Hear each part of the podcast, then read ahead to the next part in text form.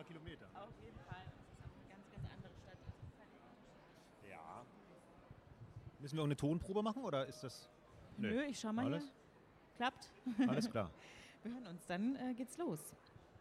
Seit Jahren reden wir täglich über Flucht und Migration. Ständig wird neu diskutiert, ob Marokko sicheres Herkunftsland ist oder Algerien zum Beispiel. Dann meinen manche Menschen, äh, Afrika sei selbst schuld an allem. Europäer würden ja schließlich auch nicht fliehen. Eine Argumentation, die man nicht verstehen muss und man muss sie vielleicht auch nicht verstehen wollen. Christian Torkler dreht die Situation in seinem Debütroman Der Platz an der Sonne komplett um. Protagonist Josua Brenner wächst in einem verarmten und zerstörten Europa auf. Der Ort der Hoffnung für ihn ist Afrika und von hier kommen die regelmäßigen Hilfszahlungen. Hier streben die Menschen hin und so macht sich auch Josua Brenner auf den Weg. Ein tragisches und vor allem ein politisches Buch. Und ich freue mich jetzt darüber, mit Christian Torkler sprechen zu können. Hallo. Ich freue mich hier zu sein. Vielen Dank.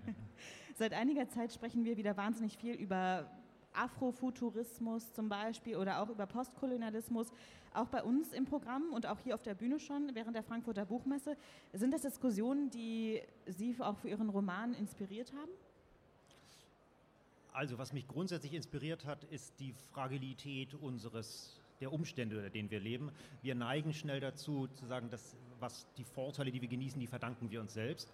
Äh, und das mag als Gesellschaft vielleicht stimmen, aber ich denke, für den Einzelnen ist es nicht so, sondern der Einzelne findet Umstände vor und macht daraus etwas.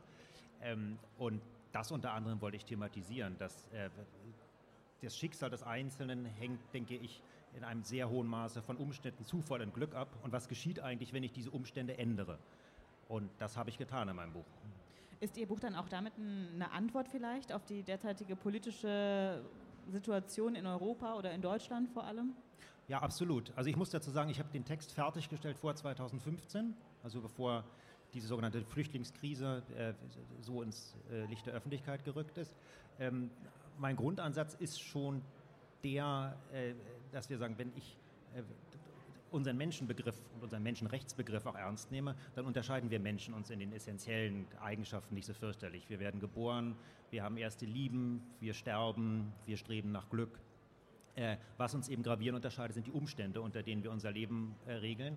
Und äh, wenn man das mit dem ersten Punkt verbindet, dass wir diese Umstände uns nicht selbst verdanken, dann ist schon einer der Ansätze dieses Buches, äh, dass wir etwas bescheidener werden dem gegenüber, was wir haben und äh, nicht zu vorschnell urteilen über Leute, die weniger Glück hatten. Und das ist natürlich ein eminent politisches eine eminent politische Frage, weil wir da über Gerechtigkeit sprechen. Das ist das sozusagen so die Meta-Ebene. Ähm, und natürlich ist das Buch auch ganz konkret äh, politisch, denn äh, ich will nicht zu viel verraten, aber es mhm. geht natürlich auch darum, dass äh, der Protagonist eben beispielsweise, um nach Afrika zu kommen, übers Mittelmeer von Schleusern geführt wird, er dabei auch fürchterliche Sachen erlebt. Und was wir nicht vergessen dürfen, das ist zwar ein Roman, aber all das, was da steht, ohne es verraten zu wollen, das alles passiert jeden Tag, äh, nur nicht uns. Und ähm, insofern in einer Welt, in der jedes Jahr mehrere tausend Menschen ertrinken, nur weil sie ein besseres Leben haben wollen, dann ist ein Buch, worum es unter anderem darum auch geht, natürlich politisch. Wenn ich das jetzt richtig verstanden habe, haben Sie gesagt, Sie haben den Text schon 2015 fertig geschrieben? Ja, das stimmt. Was ist in der Zwischenzeit passiert? Also in der Zwischenzeit habe ich den, ich habe den Text dann nochmal sehr gründlich überarbeitet und dann ist die Verlagsbranche natürlich mhm. ähm, hat natürlich gewisse Zyklen. Das heißt, das dauert ja mindestens ein Jahr, bis ein Buch dann äh, auch von, äh, wenn man einen Verlag gefunden hat, bis es dann wirklich im Laden steht. Ähm, ja, also das heißt, das kam noch dazu, der Überarbeitungszyklus und dann einfach der Verlagszyklus, der ähm, seine Zeit braucht. Sie haben gerade gesagt, die Dinge, die im Buch stehen, die passieren tagtäglich, nur nicht uns. Ich habe eben gesagt, Sie drehen die Situation einfach um. Das stimmt natürlich gar nicht so richtig, denn äh, man könnte jetzt denken, sie tauschen einfach nur die Namen von Orten aus und dann gehen die Leute halt einfach in die andere Richtung, aber so ist es ja auch nicht. Sie erfinden ja die Szenerie schon ganz neu. Wie haben Sie die entwickelt? Also mir war das wichtig, dass ich, also grundsätzlich wollte ich schon in einer Welt ankommen, in der die Vorzeichen mehr oder weniger umgedreht sind. Aber ich wollte es tatsächlich nicht so simpel machen, dass ich, das, äh, dass ich einfach alles umdrehe.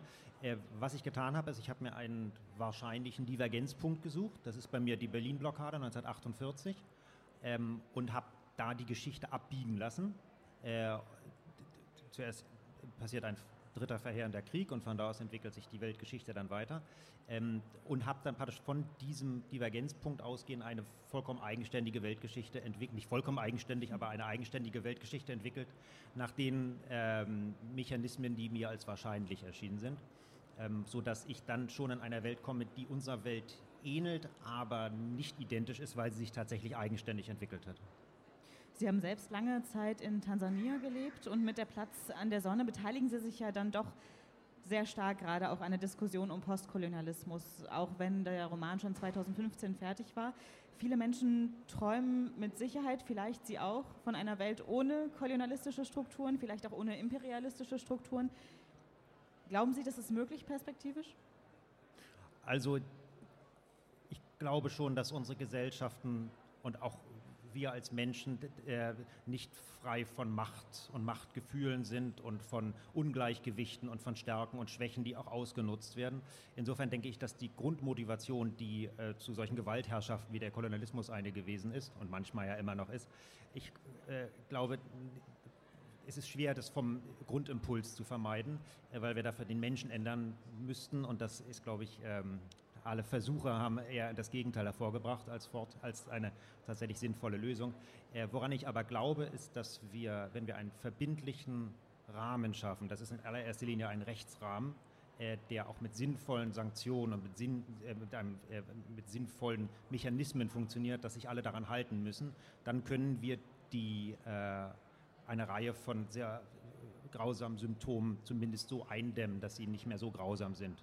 Äh, also ich denke an sowas wie einen internationalen Gerichtshof und tatsächlich eine Weltgemeinschaft, die ähm, in der Lage und willens ist, auch solche äh, ja, dunklen Seiten der Menschheit einzudämmen. Ich bin ein Freund von Strukturen und von Recht. Das ist ein schönes Schlusswort. Vielen Dank an Christian Torkler hier bei N99 auf der Detektor FM Bühne hier auf der Frankfurter Buchmesse. Der Platz an der Sonne ist bei Klett Cotta erschienen und kostet 25 Euro. Vielen Dank, dass Sie da waren. Ich danke Ihnen.